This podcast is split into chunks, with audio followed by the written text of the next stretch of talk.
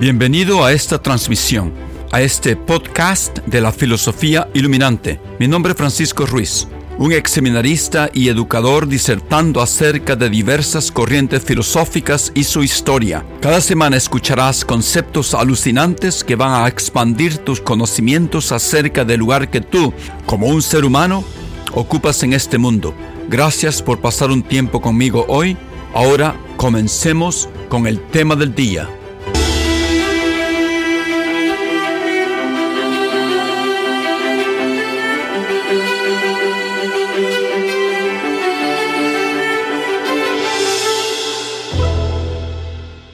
Buenos días, eh, buenas tardes, eh, buenas noches para todos los que me escuchan y siguen mi podcast y siguen la filosofía iluminante a través de YouTube. Este es eh, Francisco Ruiz, de nuevo con ustedes, hablándoles desde Boston, Massachusetts, Estados Unidos. Comencé a hacer esto, estas programaciones al principio de la pandemia, con el objetivo de servir como un medio para aprender algo nuevo durante nuestro enclaustramiento. Comencé porque me hicieron una pregunta. Un amigo mío, Gustavo, el que vive el catedrático de Puebla, me dijo, me gustaría saber lo que tú piensas de Dios. ¿Me puedes definir a Dios? Entonces comencé a leer a Spinoza, el gran filósofo Spinoza me di cuenta que al leer Spinoza y al leer la ética de Spinoza, que Spinoza había sido influenciado grandemente por los filósofos estoicos de la antigua Grecia. Hablé de los estoicos para yo reencontrarme con las raíces del pensamiento de Spinoza. Comencé con los estoicos, con los tres grandes estoicos, con Marco Aurelio, con Epícteto y terminé con Séneca. Ahora, basado en una pregunta que mi hija me hizo acerca de filósofos, si existían filósofos, mujeres filósofas. Entonces comencé a hacer una serie de filósofos femeninos, de filósofas. La primera, la primera filósofa fue Aspasia de Mileto, la segunda Arete de Sirene, y ahora voy a empezar una nueva filósofa, tal vez la más famosa, la más contundente en términos del pensamiento, en términos de, los avances científicos y matemáticos. Y este es el tercer video basado en filósofas mujeres. Entonces, vamos a comenzar. Algunos de sus dichos fueron los siguientes. Es algo terrible enseñar que las supersticiones son verdaderas. Comprender las cosas que nos rodean es la mejor preparación para comprender las cosas que hay más allá. Sus estudiantes la llamaban Espíritu Divino, Señora bendecida. Sus estudiantes se llamaban en, a ellos mismos el coro afortunado que se deleita en su dulce divina voz. Hasta en sus clases regulares, sus estudiantes pensaban que adquirían verdades divinas que las matemáticas eran el camino para alcanzar verdadero conocimiento y que la astronomía era en ella misma una forma de conocimiento divino. ¿Quién es esta mujer? se preguntarán ustedes. ¿Quién es esta mujer de la antigüedad? Su nombre es Hipatia. Hipatia de Alejandría. Una mujer filósofa extraordinaria. Pero antes de hablar de esta mujer, de su obra, de su vida y de su muerte, tenemos que abordar su tema comenzando con una visión general del marco histórico y del momento intelectual de donde surge una hipatia. Este momento intelectual del mundo griego antiguo, plasmado en la ciudad del norte de Egipto, llamado el puerto de Alejandría, la ciudad de Alejandría, estaba lleno de, una, de un flujo y de una convergencia de corrientes de pensamientos filosóficos que buscaban entender al mundo y al universo. Y también, ¿por qué no?, buscaban un acercamiento más próximo a la divinidad. Estamos hablando de la época de la dinastía de los faraones griegos, comenzando con su fundador Ptolomeo I, en el año 305 a.C., después de la muerte de Alejandro Magno. Alejandro Magno murió, su imperio se dividió entre sus grandes generales. A un general le tocó la parte de Siria, al otro general por Macedonia. El general Ptolomeo I creo que se quedó con la mejor parte, con Egipto. Estamos hablando después, pasando por la muerte de Cleopatra, la última faraona ptolomeica. También seguimos con la anexión de Egipto a Roma en el año 30 a.C., hasta remontarnos como tres o cuatro siglos después de Cristo, con la muerte de Hipatia. Un periodo bastante largo. Ese es el gran, gran marco histórico. Ese es el gran panorama. Ahora bien, hablando de Alejandría, el mundo intelectual de Alejandría era un mundo que desarrolló una poderosa dinámica de síntesis, de análisis, de descubrimientos astronómicos en el campo de la astronomía, bueno, valga la redundancia, ayudados por nuevos análisis y comentarios de obras matemáticas, culminando con una coexistencia de fuertes corrientes religiosas, como el primitivo cristianismo, el ya establecido judaísmo y el paganismo egipcio. Y todo esto era y existía dentro de un subfondo, dijera yo, que permeaba todo lo demás. Un subfondo de religión y de filosofía helénico, que de alguna manera controlaba toda la actividad social e intelectual y política de Alejandría. Entonces Alejandría se convierte pronto en el centro intelectual del mundo antiguo, tanto como Atenas. Hubo otro centro que se llamaba Pérgamo, en el oeste de lo que es hoy Turquía, que trató de emular a Alejandría, no construyendo una biblioteca siguiendo los planos de, de, la biblioteca de Alejandría. Y de la única manera que sabemos qué plano tenía la biblioteca de Alejandría es observando el plano que todavía existe en las ruinas de Pérgamo. Grandes matemáticos, intelectuales, filósofos, atraídos por la libertad de pensamiento, que va a ser una arma de dos filos, porque la misma libertad de pensamiento algunas veces en Alejandría se convierte en una batalla, no solamente filosófica, pero también física. Pero al principio estos intelectuales llegan porque les encantaba la gran tolerancia religiosa que existía en Alejandría, y también sin, descartar, por supuesto, el gran apoyo económico que los Ptolomeos les ofrecían. Llegan estos filósofos de varios centros intelectuales de Grecia y del Imperio Romano, y del Imperio Romano después que se dividió del Imperio del Este, no lo que se llamaría después el Imperio Bizantino, cuya capital era Constantinopla. Entonces llegan para ser parte del mundo intelectual de Alejandría.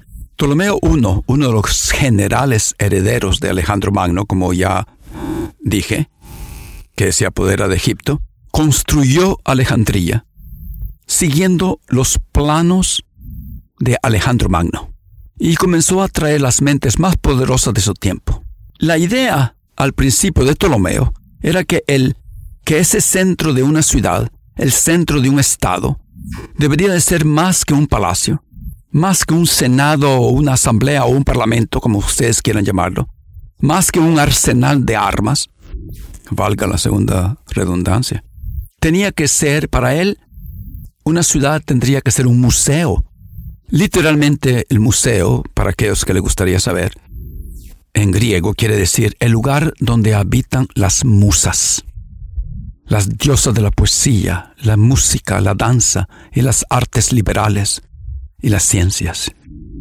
Ahí donde estas materias pudieran ser estudiadas e impartidas por grandes pensadores y expandidas por las vías de observación y experimento y donde se podía contemplar cualquier manera de conocimiento.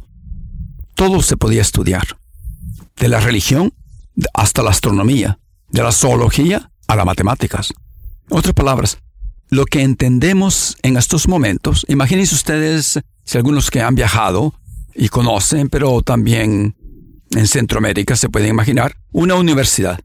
Pero Alejandría, en aquel tiempo yo lo pudiera comparar lo que es Harvard en Boston en este momento, lo que la Sorbona es y otras grandes universidades de Europa, y tal vez este hervidero de nuevas ideas y de observaciones se puede tal vez observar en algunas universidades de Centroamérica. Entonces, aquí en el museo, en el centro de Alejandría, los grandes pensadores del mundo podían venir a pensar, donde cosas raras y extrañas pudieran ser estudiadas y consideradas, y donde las ideas de todos los pensadores que habían existido antes pudieran ser consultadas sirviéndose de una colección de todos los libros escritos, y algunas veces hasta libros que estaban en el proceso de escribirse. Una manera que usó Alejandría para amasar y apoderarse de muchos libros escritos en ese momento, en la antigüedad, fue que cualquier barco que llegara a Alejandría era abordado por los oficiales del gobierno de Ptolomeo, recolectaba todos los pergaminos y todos los papiros que encontraba en el barco, todos originales, dicho sea de paso, pergamino viene de la, de esa biblioteca que acabo de mencionar de Pérgamo, donde descubrieron el pergamino supuestamente y creyeron que tal vez como una piel de animal sería mejor escribir los libros, en lugar de papiros que se podían quemar fácilmente. Entonces abordaban los barcos cuando llegaban al puerto de Alejandría, buscaban por todos los camarotes, traían todos los libros que existían a la biblioteca, ahí los escribanos, tantos escribanos que existían, copiaban los libros, después regresaban las copias, no los originales, a los barcos, para que se fueran a su casa. Qué gran forma de pagar impuestos por poder desembarcar en un puerto. Esa era el verdadero secreto, ¿no? Este era el verdadero secreto para llegar a ser el dueño del mundo, ser dueño de una biblioteca, controlar el pensamiento de su propio mundo. Y me pongo a pensar en este momento, ¿Cuántos países, en eh, hablemos de Centroamérica, ¿cuántos países de Centroamérica creen ustedes? Estoy hablando de Guatemala, El Salvador, Honduras, Nicaragua y Costa Rica. ¿Cuántos de esos cinco países creen ustedes que están poniendo todo el esfuerzo, todo el esfuerzo para crear un centro donde se pueda avanzar intelectualmente la ciencia, la filosofía, las, eh, la historia, donde se pueda avanzar todo tipo de educación, todo tipo de investigación para ser los dueños del mundo. Yo creo que no hay ni uno. Ese era el secreto de Alejandría.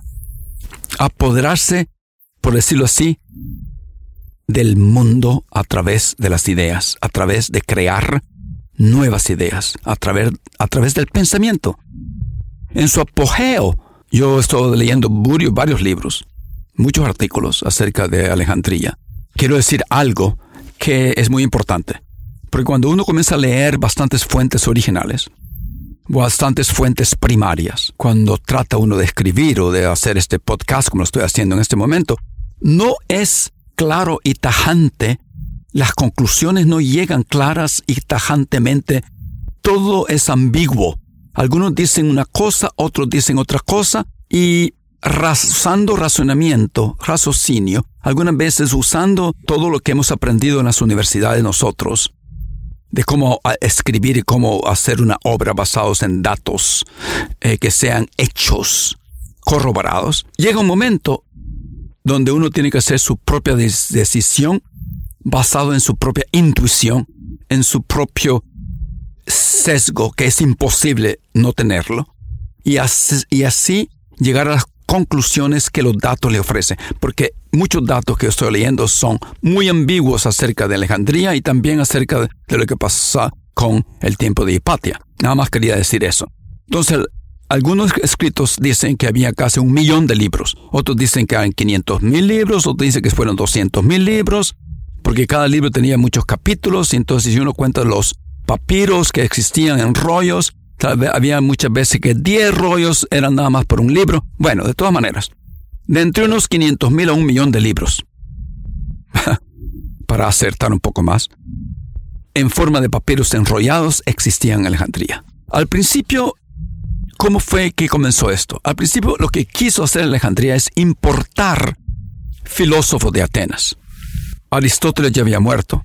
En Aristóteles todavía, en Atenas, perdón, existía el liceo que Aristóteles había, los eh, peripatéticos, que Aristóteles ya había fundado. Se querían traer los escritos de Aristóteles a Alejandría. Por supuesto que el liceo, el director del liceo en ese momento dijo, no, no, no, lo que yo les doy, los filósofos de Atenas. Entonces comenzaron a importar filósofos desde Atenas, porque Atenas sabía que la fama de Atenas no era su democracia, sino sus filósofos.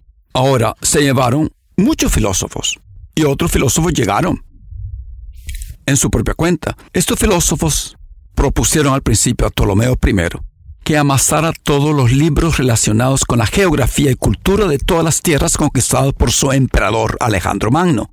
En sus campañas por Asia, llegó a las fronteras de India también, porque Ptolomeo lo que quería es escribir una biografía de Alejandro Magno, de su emperador. Entonces él comenzó a colectar libros relacionados con las campañas de Alejandro Magno. Y porque él quería, Ptolomeo I, quería obtener toda la información posible de todos los escritos, geografía, cultura de todos los territorios que había conquistado Alejandro Magno. Esto fue el primer ímpetus para empezar la biblioteca. Dicho sea de paso que Ptolomeo I abdicó antes de su muerte para escribir la biografía de Alejandro Magno, que se ha perdido a través de la historia. Tal vez algún día se encuentre escondido algún papiro de su biografía en uno de esos museos antiguos de Europa, que muchas veces encuentran tesoros históricos, tesoros literarios en esos eh, monasterios. Bueno, entonces, muy pronto después los libros comenzaron a aumentar y los estantes para colgarlos en orden comenzaron a multiplicarse. Bueno, dicho sea de paso otra vez, que la palabra biblioteca quiere decir armario o estante para guardar libros, en caso que, ustedes quisieran saber. Y allí, a mediados del tercer siglo antes de Cristo, los estantes estaban ya desbordados de libros. E, es que fue admirable, fue increíble lo que Ptolomeo primero hizo en Alejandría. Construyó dormitorios para los filósofos y científicos, grandes cafeterías, grandes aulas, salones de actos, laboratorios, observatorios, el gran famoso observatorio de Alejandría, jardines zoológicos, como dije, una gran universidad. Ahora, aquí voy a terminar este primer marco histórico de nuestra Hipatia, la mujer filósofa. Vamos a continuar la próxima vez. Muchas gracias, espero que nos veamos la próxima vez porque quiero mantener estos, estos eh, no videos, porque hago un video, pero esta, este podcast, esta programación, no muy largas. Nos vemos pronto.